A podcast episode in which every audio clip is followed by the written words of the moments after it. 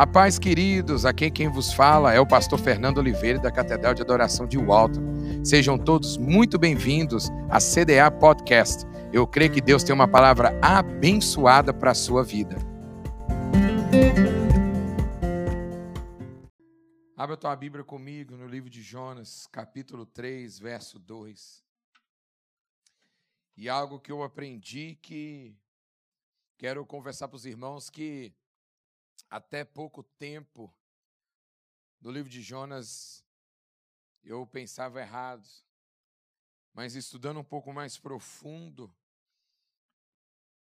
e de acordo com teólogos, de acordo com os estudiosos, e com certeza eles sabem muito mais do que eu a respeito de quando Jonas é, é deixado pelo peixe grande.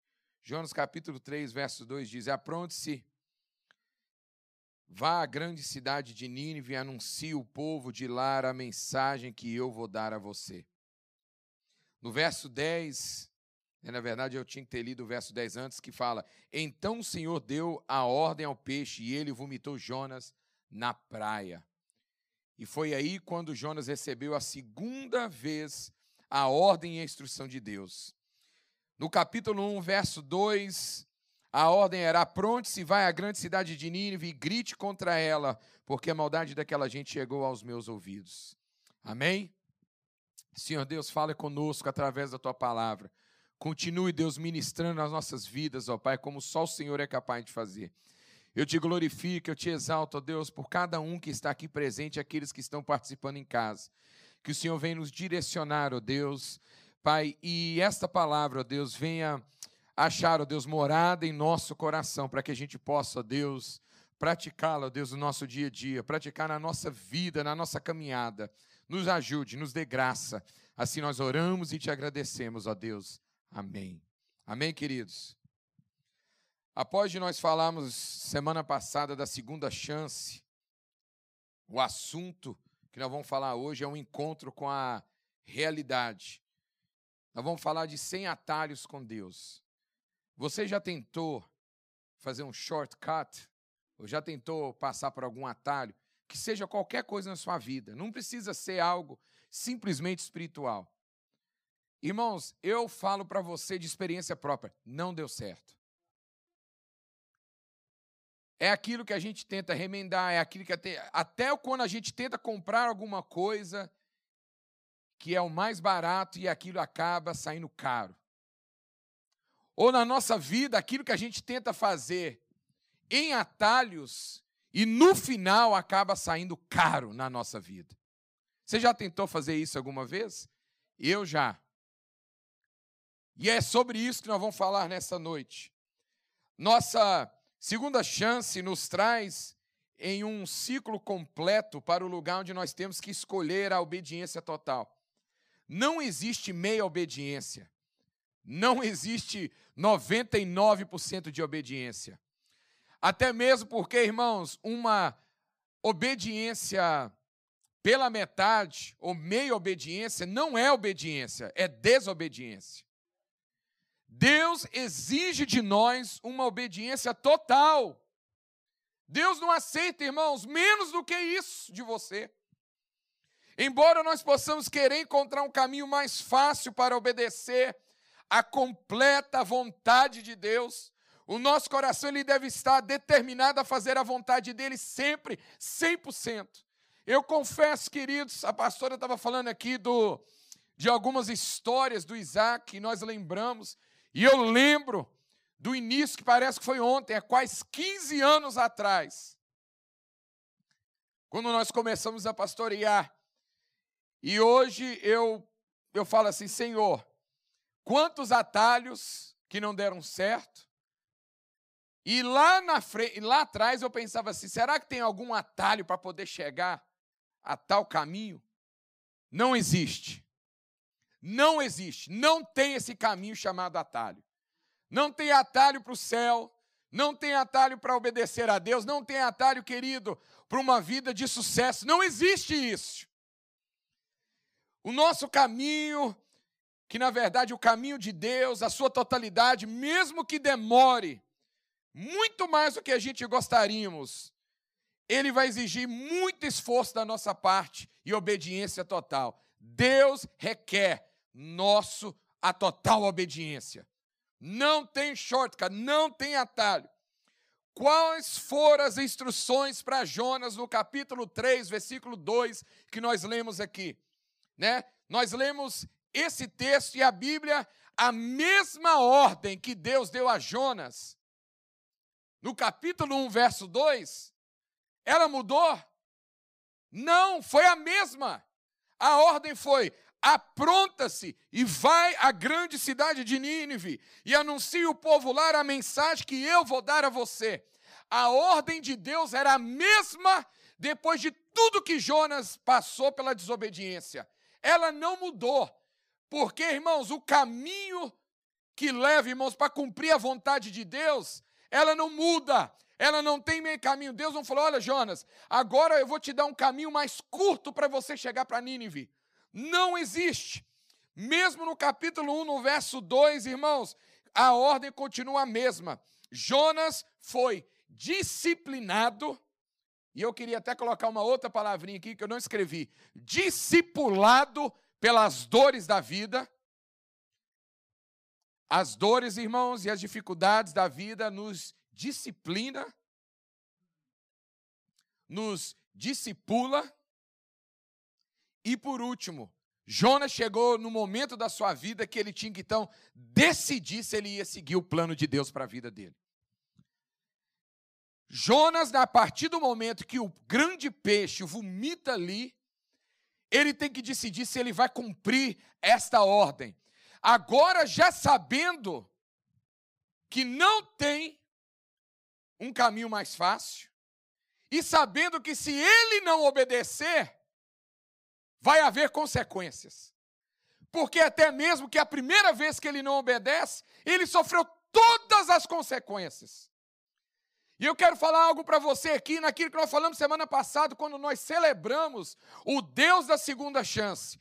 Deus está te dando hoje uma segunda chance para você obedecer a Ele totalmente para você obedecer a Ele, não parcelado, mas você se entregar de coração, de alma, a sua mente, tudo a Ele. E Deus está falando: olha, eu estou te dando a segunda chance, a ordem continua a mesma, o objetivo, o caminho, o trajeto continua sendo o mesmo, porque não tem volta, não tem shortcuts, não tem é, é atalhos para você chegar até Nínive. O caminho, Jonas, é este aqui.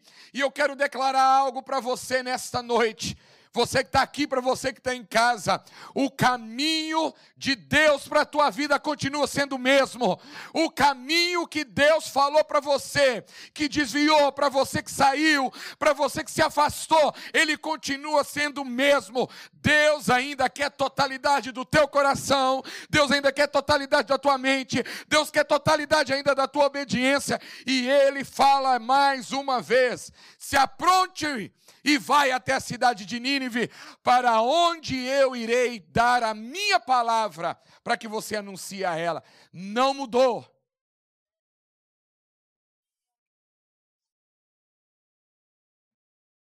Já aconteceu com você, porque já comigo. Você já pegou um livro, ou até filme, e lê ele, e às vezes deixar lá e não terminar? Ah, irmãos, eu sei que com livro acontece bastante comigo. A gente pega um livro, às vezes aparece um outro livro mais interessante, você pega o outro, pega o outro, final das contas, o que acontece? Você não lê nenhum. Filme, principalmente dentro de casa, eu, eu às vezes assisto em prestação. Por isso que eu gostava de ir no cinema, porque lá eu era obrigado a assistir ele todo. Sentou, tem que assistir, não tem pausa. O trem corre, porque você vai ter que ver. Jonas voltou, depois de todo aquele período ali, como se ele estivesse iniciando. Era um momento, irmão, no momento apropriado, Deus ordenou ao peixe que libertasse o profeta. E a escritura não diz aonde o peixe depositou ou liberou Jonas. A única coisa que nós lemos que foi o quê? Na praia. que Jonas, né? Então o Senhor deu a ordem ao peixe e ele vomitou Jonas aonde? Na praia. Somente aí. E esse que é a, coisa intrigante que antes a gente queria falar que Jonas foi vomitado perto de Nínive. Ah, irmãos, quantas vezes eu já falei isso? Que Jonas foi colocado perto do seu destino. E talvez você já até escutou pregadores falar isso. Mas Jonas, irmãos, quando é, os estudiosos, igual eu disse, quando é, é, é razoável eles colocar ou supor que Jonas estava de volta perto, sabe da onde? De Jope, aonde ele começou o trajeto, ou na verdade, aonde ele desobedeceu e não cumpriu a ordem de Deus. Em outras palavras, ele estava começando da estaca zero. Deus colocou ele exatamente no ponto de partida, que é onde ele deveria o quê? Seguir a ordem que Deus havia dado a ele. Deixa eu te falar uma coisa. Qual é o título que eu disse aqui? Não tem shortcuts. Não existe atalhos para nós cumprirmos a vontade de Deus. Deus vai nos dar uma oportunidade, a segunda chance, glória a Deus. Mas a segunda chance vai iniciar, sabe aonde? Aonde nós largamos, aonde nós desobedecemos, aonde as coisas ficou para trás e Deus vai nos dar a oportunidade de voltar ali, para que nós possamos pegar de volta e falar: Deus, é daqui que eu começo. Sabe qual é o problema, irmãos? Muita gente desobedece a Deus, larga as coisas pela metade e quer se iniciar lá na frente. Eu disse aqui do livro, não tem como você pegar um livro, ler ele no começo, largar toda a parte da metade e ir lá para o final e falar que você entendeu do livro. Ou do filme. Tem alguns moradores, Janete, lá da minha casa, que gostam de saber do final do filme.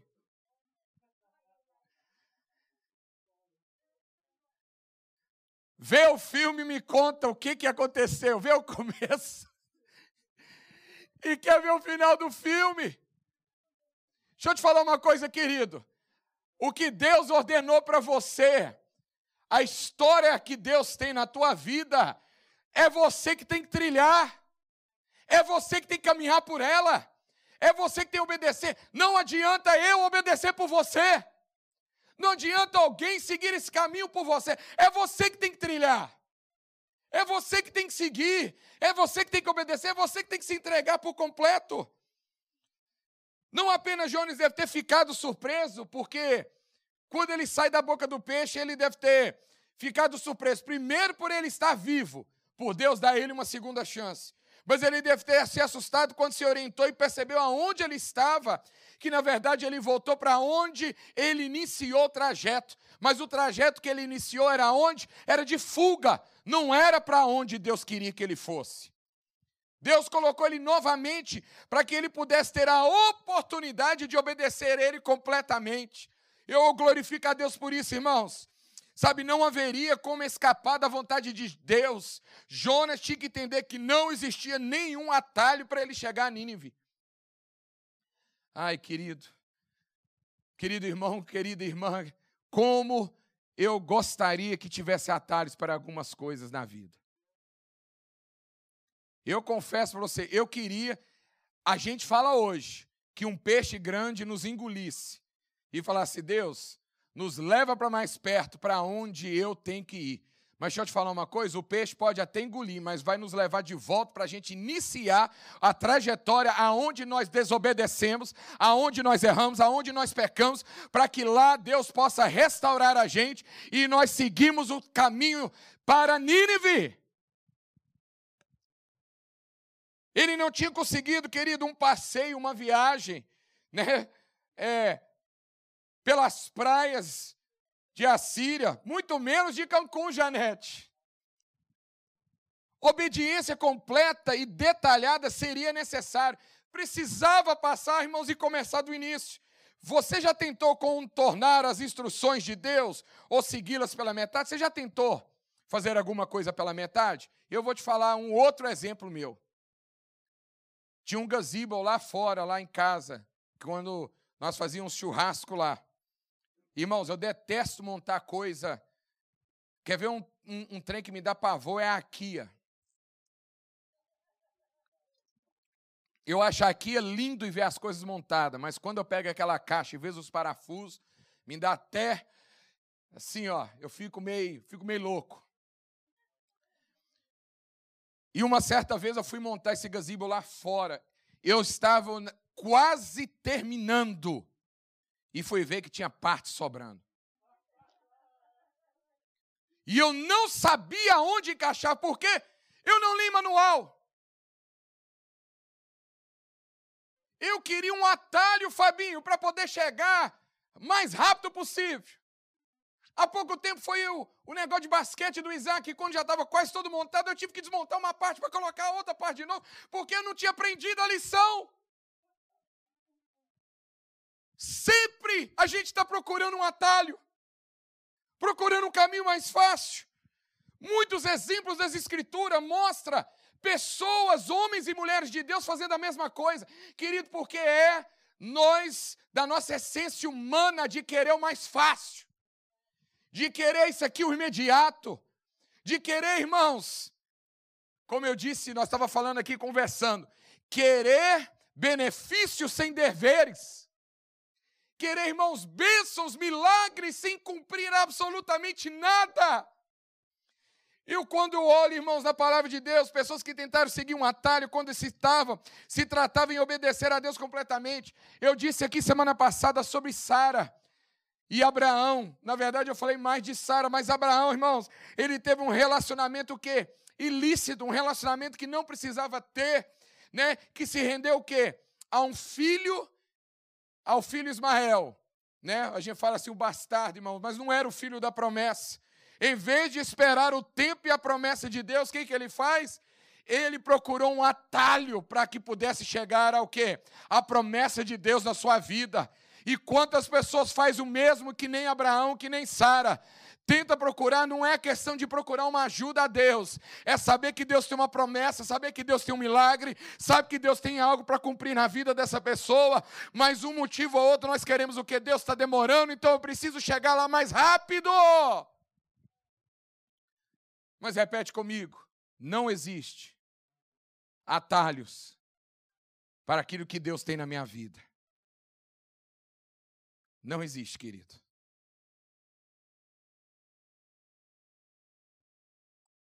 Saul, outro que manteve alguns dos seus melhores melhores solos quando ele e os seus soldados solo dos Amalequitas, em vez de destruir tudo conforme Deus instruiu, o que, que ele resolve fazer? Resolve ficar com aquilo que Deus havia ordenado para que não, não, não, para não ficar. E ele sofre a consequência, porque, mais uma vez, atalhos. Em Mateus capítulo 19, a gente vê do jovem rico, que queria alcançar a salvação. Esse nem segue o caminho. Eu, o jovem rico, pelo menos ele olhou para dentro de si e falou assim: esse caminho não vou seguir. Porque tem pessoas ainda que tentam seguir o caminho pela metade. O jovem rico, ele queria alcançar salvação fazendo tudo menos o que Jesus exigia dele, que era o quê? Vende tudo, entrega tudo dos teus bens, todo o teu dinheiro e vem me seguir. Ah, não. Eu não posso fazer isso. E o que, que ele fez? Voltou para a sua vida. Não seguiu Jesus. Ele não estava disposto a fazer o quê? Obedecer a Deus totalmente. Não estava disposto a seguir a Deus 100%. Na verdade, parece que até a gente vê até o inimigo, até Satanás conhece os efeitos incríveis e trágicos que os atalhos podem ter. É, é, é só a gente lembrar quando Jesus estava no deserto e ele foi tentado por Satanás. E o que que Satanás queria? Dar a Jesus o quê? Um atalho. Queria fazer com que Jesus seguisse o caminho mais fácil em vez de seguir o caminho da cruz. Tu queres isso tudo? Eu te dou. O que, que o Satanás estava propondo para, para Jesus? Um atalho, um caminho mais fácil. Mas não existe, querido, um caminho mais fácil a não ser que Jesus passasse pela cruz do Calvário. Nós temos que entender isso, querido. Tem coisa na nossa vida, não vai ter atalho. Nós precisamos fazer a caminhada completa.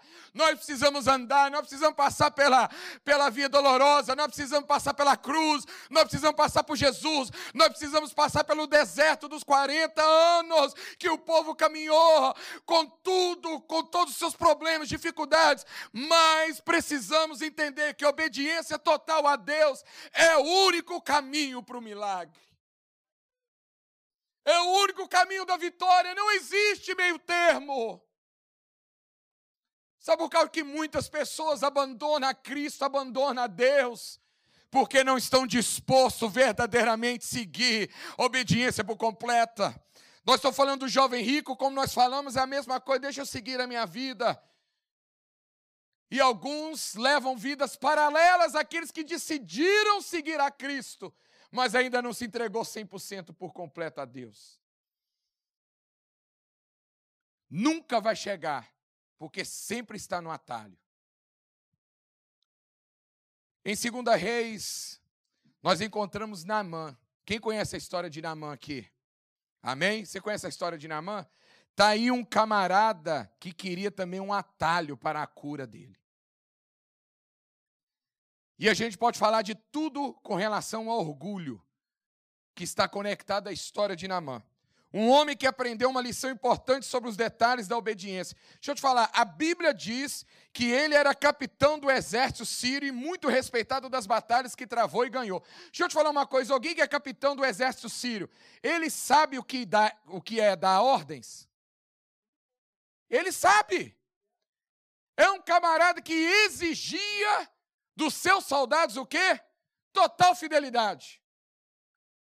Porque aquilo que o capitão falou, na mão, os soldados tinham que obedecer. Então ele sabia o quão importante é obedecer às ordens. Agora, você pensaria que um homem no comando de um vasto exército apreciaria a gravidade de receber ordens, instruções e não seguir? Mas ele mesmo não estava disposto a fazer isso. Nós vivemos, irmãos, um exemplo, na verdade, é, atual. Pessoas que, ou lideranças, ou querem ser líderes, que na verdade não estão dispostos a obedecer. Pessoas que, assim como Naamã, que são capitão, que são que tem pessoas no seu comando que sabe a importância de é, dar uma ordem e as pessoas obedecer, que nem ele mesmo está disposto a obedecer aquilo que Deus está falando. Namã tinha lepra, e quando ele soube que um profeta em Samaria poderia curá-lo, o que, que ele faz? Ele escreve a carta, carta do, é, de seu rei para levar ao rei de Israel, pedindo o quê? Uma ajuda. Enquanto o pedido chega ao rei de Israel, Eliseu estava o quê? Determinado a mostrar a Naamã como as coisas aconteciam. Porque, irmãos, havia um profeta em Israel e qual, irmãos, o Deus daquele profeta era o Deus de Israel que poderia curar Naamã. E Naamã foi então até Eliseu e recebeu instruções específicas do profeta Eliseu. E qual eram as instruções específicas que ele tinha que o quê? Mergulhar em águas no qual Naamã não queria. Deus, eu quero a cura, mas eu quero da minha forma.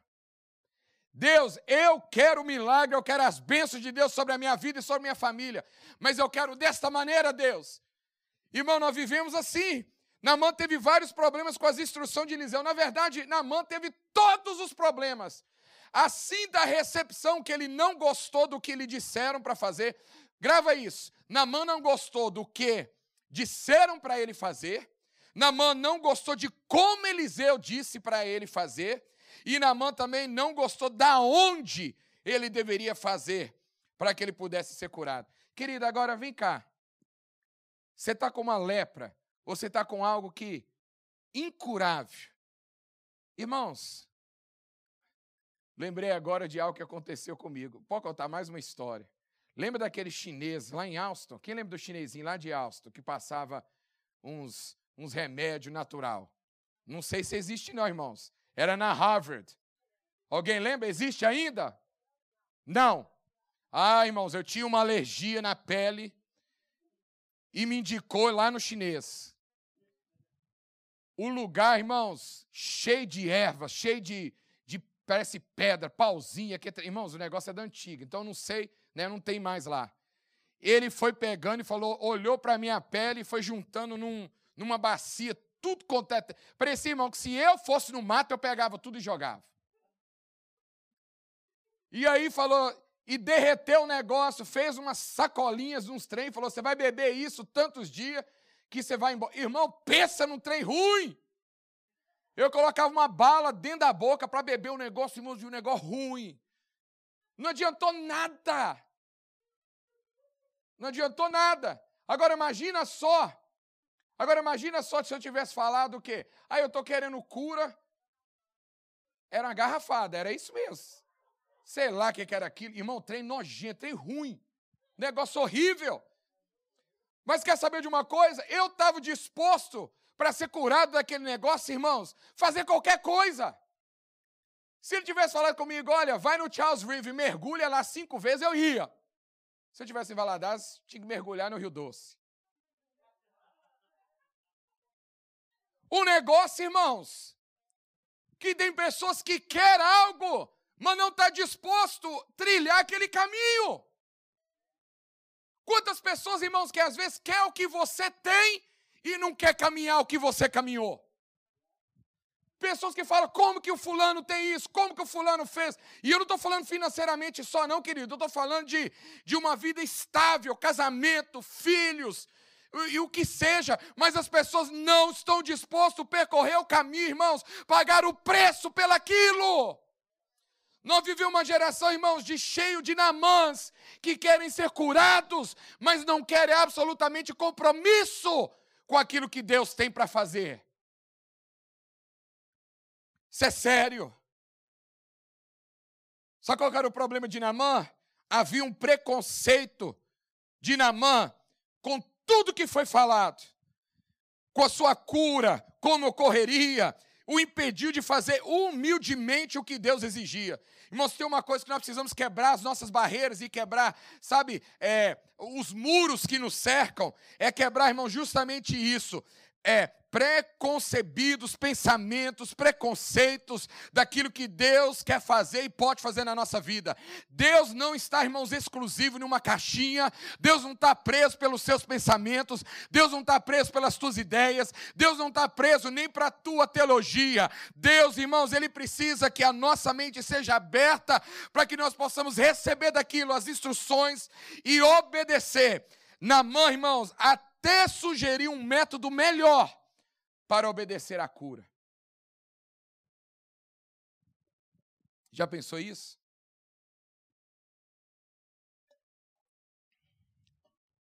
Naamã queria ou se achou que ele sabia mais do que o profeta e mais do que o próprio Deus. Sabe qual é o problema da nossa geração hoje? Não acreditam mais em profetas não acredita mais em conselhos, não acredita mais na voz de Deus, que Deus ainda usa homens como Eliseu. Deus, irmãos, Deus ainda continua falando. Deixa eu te falar uma coisa para você que talvez está em casa, para você que está aqui. Olha, não é por causa de falsos profetas que Deus parou de trabalhar e falar com os verdadeiros. Não é por causa que você foi desapontado, por causa que um caminho você seguiu, que Deus deixou de mostrar o caminho certo. Ainda existem profetas como Eliseu, que nós devemos seguir a instrução, seguir aquilo que ele fala. As olha o que, que ele diz, irmãos: as águas de Abana e Farpá estavam na cidade natal de Namã. O que, que Namã estava oferecendo essas águas? Porque era algo que ele já conhecia. Irmãos, é muito mais fácil a gente fazer aquilo que a gente sabe do que desconhecido. Sai da tua terra que eu vou te mostrar uma. Você nunca pisou. Aí você parou em Boston. No, que frio. Você entendeu?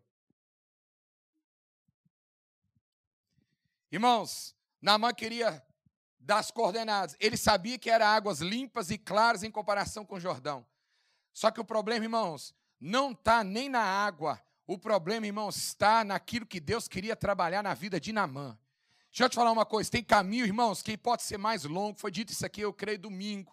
Irmãos, tem caminhos que parecem ser mais longos, mas são necessários para que Deus possa tratar o nosso orgulho, para que Deus possa tratar o nosso caráter, para que Deus possa tratar, irmãos, e nos quebrantar, para que a cura venha, irmãos, porque a cura não é simplesmente algo exposta afora, mas é algo que precisa ser feito adentro. Ele ficou chocado que alguém de sua estratura, alguém do seu nível, capitão do exército sírio, tivesse que mergulhar em águas tão sujas. Como eu, do meu naipe, do meu currículo, vou mergulhar numa água dessa.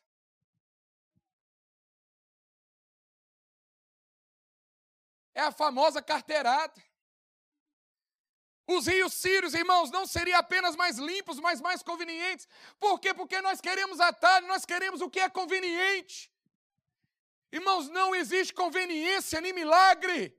Não existe conveniência, irmãos, para servir a Deus. Sabe por causa que tem pouca gente na igreja? Porque não é conveniente.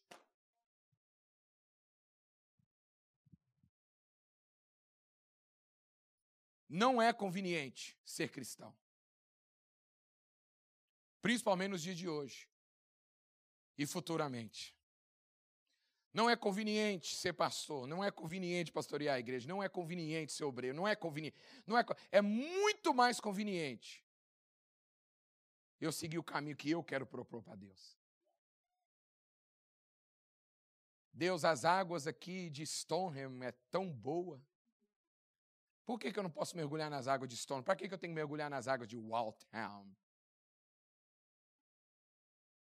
Porque atalhos não servem para aquilo que Deus quer fazer na nossa vida. Atalho, querido, não serve. Toda vez que você vê alguém por um atalho, Deus vai enviar um grande peixe para que ele possa mostrar a graça dele. Só que Deus vai colocar novamente aonde tudo começou, para que ele possa ter a oportunidade de servir e continuar o trajeto, quando um dia ele disse não. Você pode glorificar a Deus por isso? Ele não achava que o Rio Jordão pudesse fazer bem. Irmãos, quem é Namã, ou quem é a gente para poder saber o que, que faz bem para a gente? A Bíblia diz que a nossa oração é o quê? Que nós não sabemos nem orar porque nós pedimos mal. Às vezes nós achamos que nós sabemos. Irmãos, nós sabemos que é, bem, que é melhor para a gente? Quantas pessoas falam, eu sei o que é melhor para mim? Quer ver quando os filhos crescem, a gente fala assim, eu sei o que é melhor para mim. Eu lembro, irmão, quando eu estava na high school, doido para graduar e sair fora da escola. E falar, eu quero trabalhar, eu quero meu dinheiro, eu quero minha independência. E meu pai virava e falava assim: meu filho, vai ter um dia que você vai estar trabalhando, você vai ter sua vida e vai falar assim: eu quero voltar para a escola e não vai poder. Eu falei isso para o Isaac, falei, Isaac, contei essa história. Falei, Isaac, esse dia já chegou há muito tempo. Queria eu estar tá na high school que nem você. E quando meu pai falava, eu falava assim: não, pai, eu nunca vai ter esse dia. Eu quero sair fora logo da escola, porque eu quero ter minha independência. Só que a gente não sabe o que é melhor para a gente. Mas eu tenho uma coisa para falar: o nosso Pai que está no céu, o nosso Deus Todo-Poderoso, Ele sabe o que é melhor. Por isso que a nossa total obediência, irmãos, é a gente entregar a Ele o, caminho, Ele é a vida, é Ele, irmão, no qual nós devemos seguir, não é atalhos. Você está tendo problema com alguma dessas coisas? Presta bem atenção, porque Jonas teve problema com isso.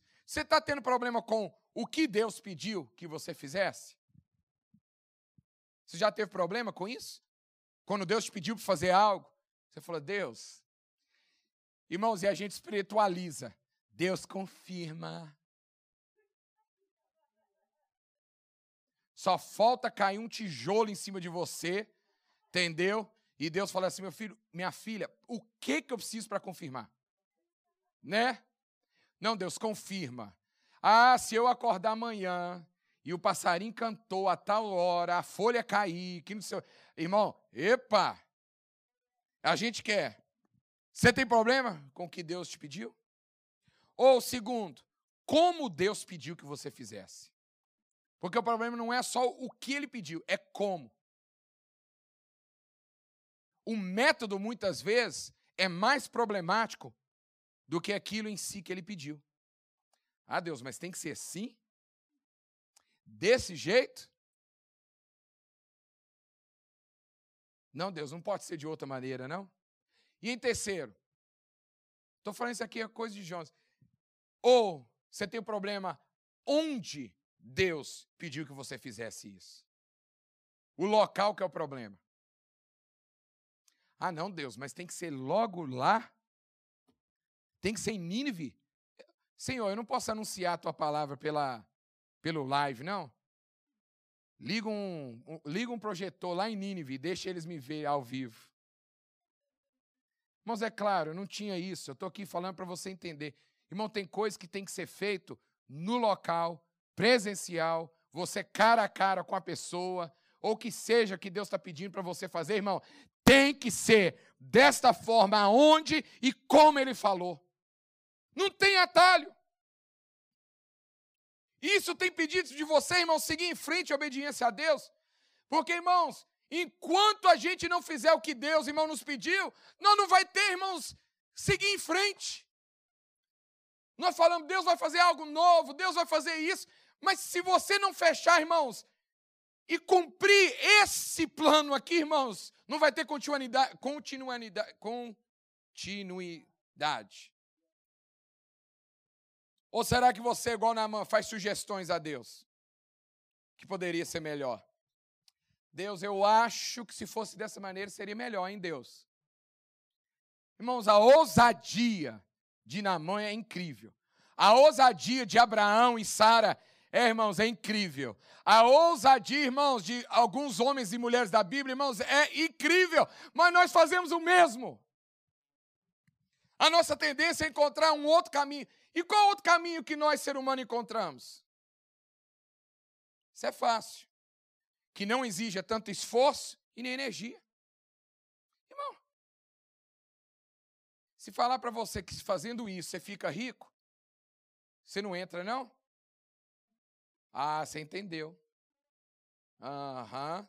Tem alguns irmãos que entendeu. Você vai ficar rico. Nem precisa tanto esforço e nem energia. Investe aqui.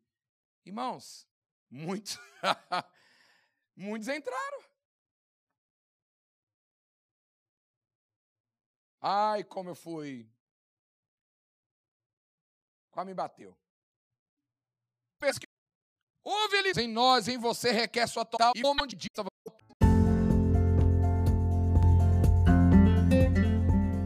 Se você não quer perder palavras assim como essa, não esqueça de nos seguir aqui é clicar no sininho para ser sempre notificado assim que sair algum conteúdo novo. Um forte abraço e que Deus te abençoe. Até mais!